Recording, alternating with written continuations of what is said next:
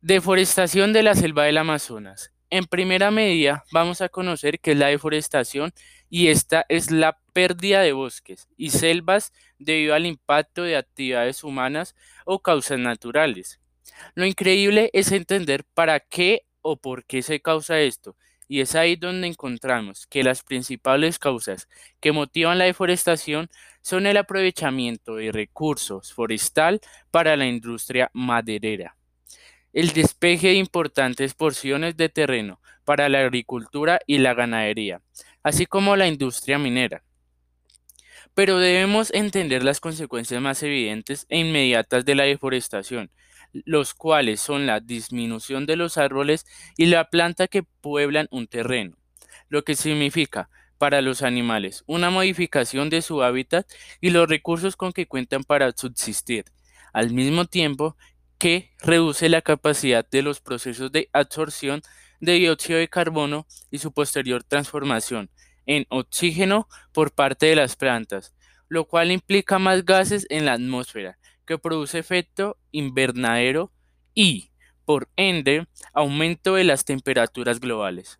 No solo eso también afecta a la flora y fauna, sino también al puesto que, para el hombre, la deforestación indiscriminada trae como consecuencia el agotamiento acelerado de los recursos forestales, desequilibrio ecológico, cambio en la frecuencia e intensidad de las precipitaciones, así como una pérdida paulatina de la biodiversidad del planeta y el desplazamiento forzoso de comunidades indígenas de sus regiones de origen.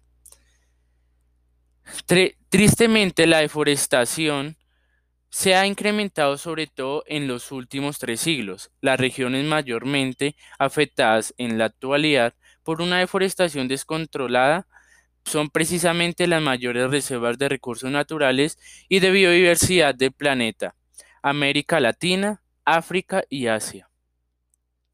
En América Latina, la situación es particularmente grave en países con grandes territorios cubiertos por bosques tropicales como Brasil, Perú, Colombia y México.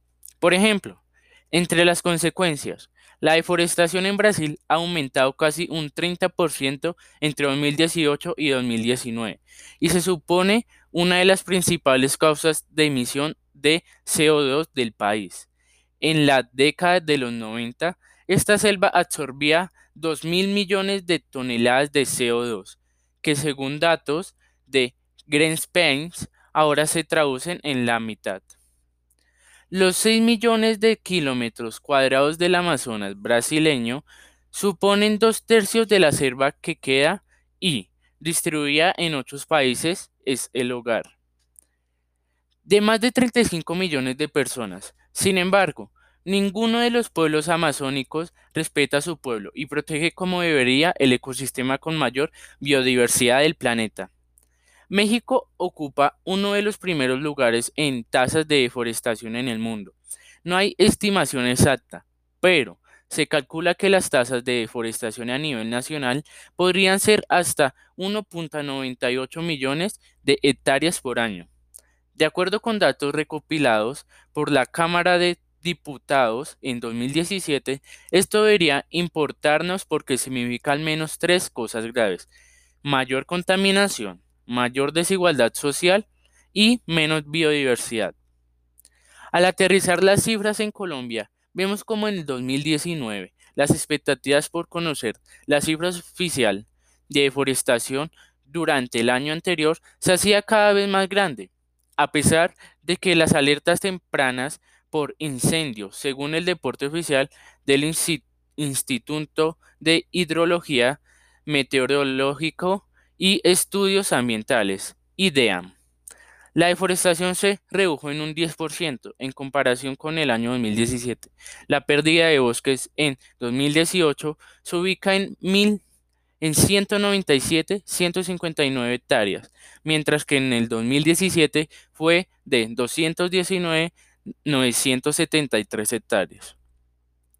Tristemente, el municipio de San Vicente de Cancún, Cagún, en el departamento de Caqueta, fue el de mayor deforestación en el país y aunque perdió 19.60 652 hectáreas de bosque, 7.000 menos que en 2017. En el, el 10% de todo lo que perdió Colombia sucedió en este lugar. Durante el 2018 se identificaron nueve núcleos de deforestación en el Amazonas. El primero se ubica en las sabanas del Yarí y el Bajo Cagaún, en los municipios de San Vicente del Cagaún y Cartagena de Chairá, en el departamento de Caquetá. El segundo se encuentra en el norte del departamento de Guavirae, en límites con los departamentos Meta y Bichada.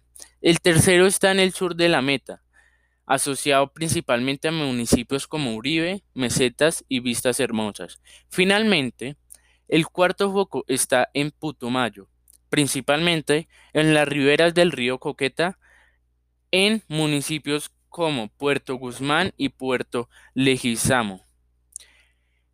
En el listado de causas de la deforestación siguen la extracción ilícita de minerales, la ampliación de las fronteras agrícolas no permitida y la infraestructura de transporte sin los permisos requeridos. La deforestación, según el ministro de Ambiente Ricardo Lozano, también está ligada a delitos como el tráfico de fauna y flora y de madera. Lo increíble de todo es que aparte que estamos destruyendo nuestro principal hábitat, se están generando nuevas enfermedades. Vemos un uniforme recientemente de la, de la WWF señalan que una deforestación superior a un 20% significa un punto de no retorno para el medio ambiente, el cambio climático y la extinción masiva de especies. El 70% de las enfermedades humanas son producidas por la destrucción de la naturaleza. Nuevas enfermedades zoonóticas están surgiendo a un ritmo alarmante impulsadas por la ruptura del vínculo entre los seres humanos y la naturaleza, afirma la organización. Este es un informe lanzado en el 17 de junio, destacando la urgencia de nuevo acuerdo para la naturaleza y las personas que proteja a la naturaleza y por tanto la salud humana. Entre las grandes amenazas que enfrentan este ecosistema se encuentran también los grandes proyectos hidroeléctricos que se llevan a cabo en los valiosos ríos de cuenca amazónica, como las presas de la cuenca del río Tapjíos, Orga de la tribu Munduruku, también las empresas eléctricas y el mercado de una madera tropical hacen negocios de la instrucción de la selva. España es uno de los mayores importantes de madera tropical amazónica y el cuarto importador mundial de madera de IP, construyendo, contribuyendo no solo a la destrucción de la Amazonía, sino también a la invasión de territorios indígenas o el trabajo esclavo, afirma Greenpeace. Es importante reflexionar en que debemos frenar el comercio y el consumo de alto riesgo de la vida silvestre, detener la deforestación y la conversación de la tierra, así como gestionar la producción de alimentos de madera sostenible. Los bosques representan una fuente de alimentos, medicinas y combustibles para más de mil millones de personas, entre las que están las de mayor pobreza, y son un arma central de toda la población para combatir el cambio climático y proteger los suelos y el agua.